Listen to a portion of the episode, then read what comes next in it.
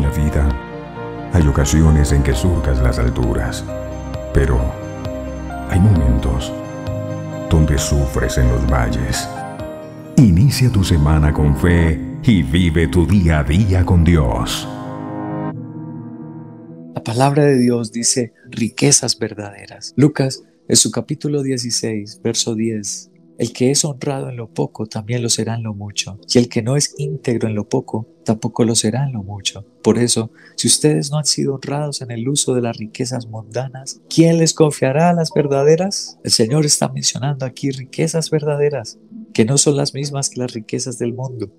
Verso 12. Y si con lo ajeno no han sido honrados, ¿quién les dará a ustedes lo que les pertenece? Ningún sirviente puede servir a dos señores. Menospreciará a uno y amará al otro, o querrá mucho a uno y despreciará al otro.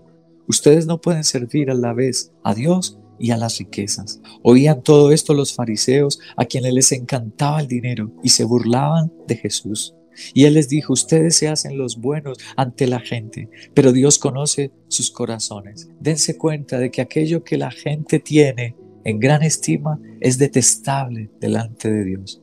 Entonces nos preguntamos, ¿no está Dios contra las riquezas? Por supuesto que no. Esta es contra las riquezas falsas. Una pregunta, ¿hay riquezas falsas y riquezas verdaderas? Eso es lo que estamos leyendo aquí, Juan capítulo 16. ¿Cuál de ellas estamos obteniendo nosotros? ¿Las riquezas verdaderas o las riquezas falsas? ¿Será que estamos viviendo engañados? ¿Será que hay personas, hijos de Dios, que están viviendo engañados, como dice aquí que los fariseos y fariseos eran hijos de Dios? Buscaban la Biblia, asistían a la iglesia, pero no tenían las riquezas verdaderas. Versículo 15 dice, ustedes se hacen los buenos ante la gente. Aquí tenemos las riquezas falsas. Aquí entendemos que son riquezas falsas y es vivir de las apariencias. Es vivir de la imagen, de cómo lucimos frente a los demás. Eso es riqueza falsa. Querer vivir de las apariencias pero por dentro tener como un sepulcro que por fuera tiene flores, lo adornan las lápidas, pero por dentro tiene huesos secos.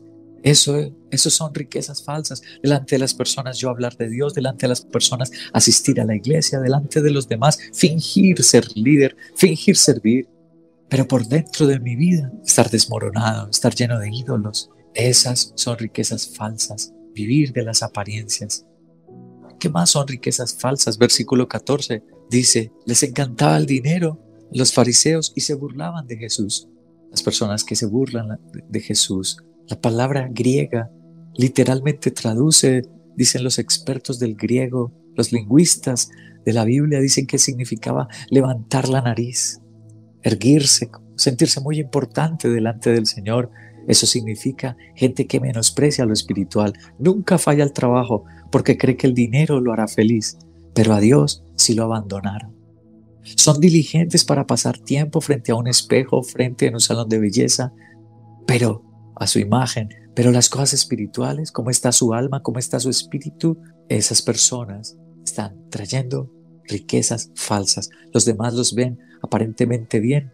Las personas están diciendo, ay, le va bien, como este veo de bien, por dentro está mal porque están menospreciando el llamado de Dios, están menospreciando el servicio y la alabanza y la santidad para nuestro Dios. Esas son riquezas falsas. El versículo 12 y versículo 13 dice, si con lo ajeno no han sido honrados.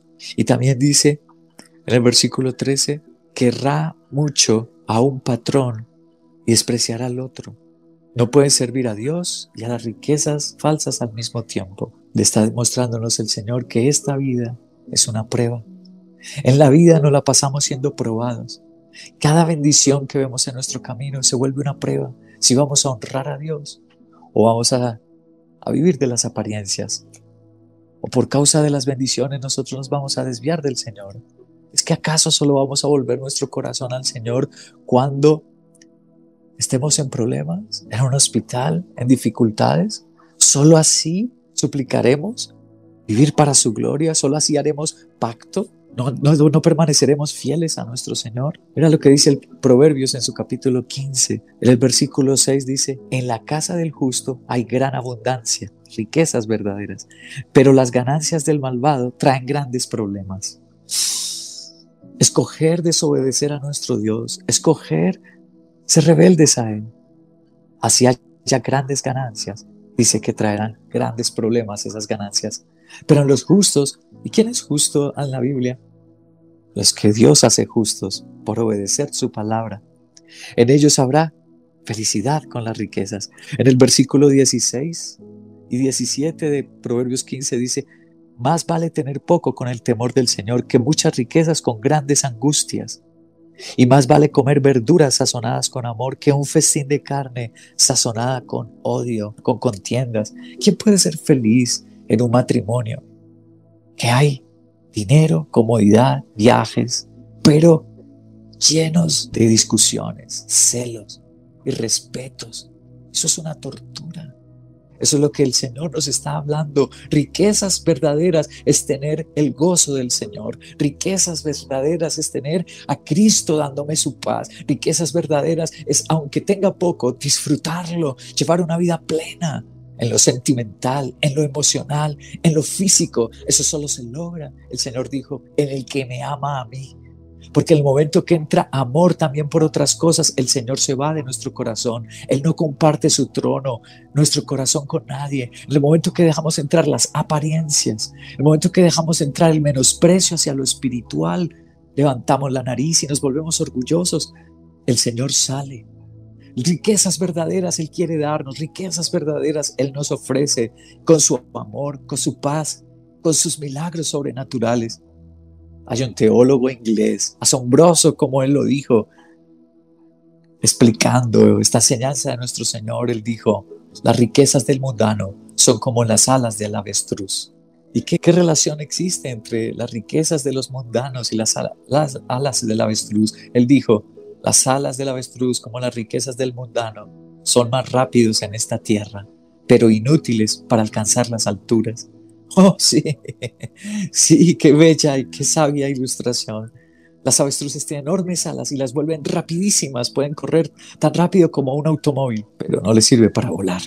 Así las riquezas del mundo, más rápido obtienes las cosas, nos pueden superar y, y, ufanarse y levantar la nariz y burlarse de nosotros y decir, mire lo que yo hice, mire dónde viajé, mire lo que compré, mire lo que obtuve, ay, cómo disfruto yo del placer. Pero jamás verán la gloria de Dios, jamás serán felices ni tendrán la paz, jamás habrá salvación, no verán lo sobrenatural ni los milagros. Yo no quiero ser como el avestruz, yo quiero ser como el águila que puede volar sobre las nubes, sobre las tormentas y pasar en victoria. Aleluya.